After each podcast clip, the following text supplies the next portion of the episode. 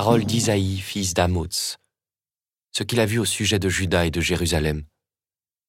Il arrivera dans les derniers jours que la montagne de la maison du Seigneur ne tiendra plus haut que les monts, s'élèvera au-dessus des collines. Vers elle afflueront toutes les nations et viendront des peuples nombreux.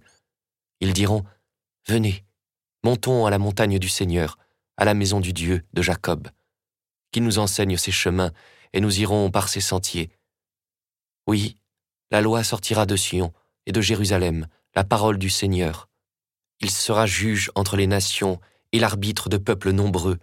De leurs épées, ils forgeront des socs, et de leurs lances des faucilles. Jamais nation contre nation ne lèvera l'épée. Ils n'apprendront plus la guerre. Venez, maison de Jacob, marchons à la lumière du Seigneur.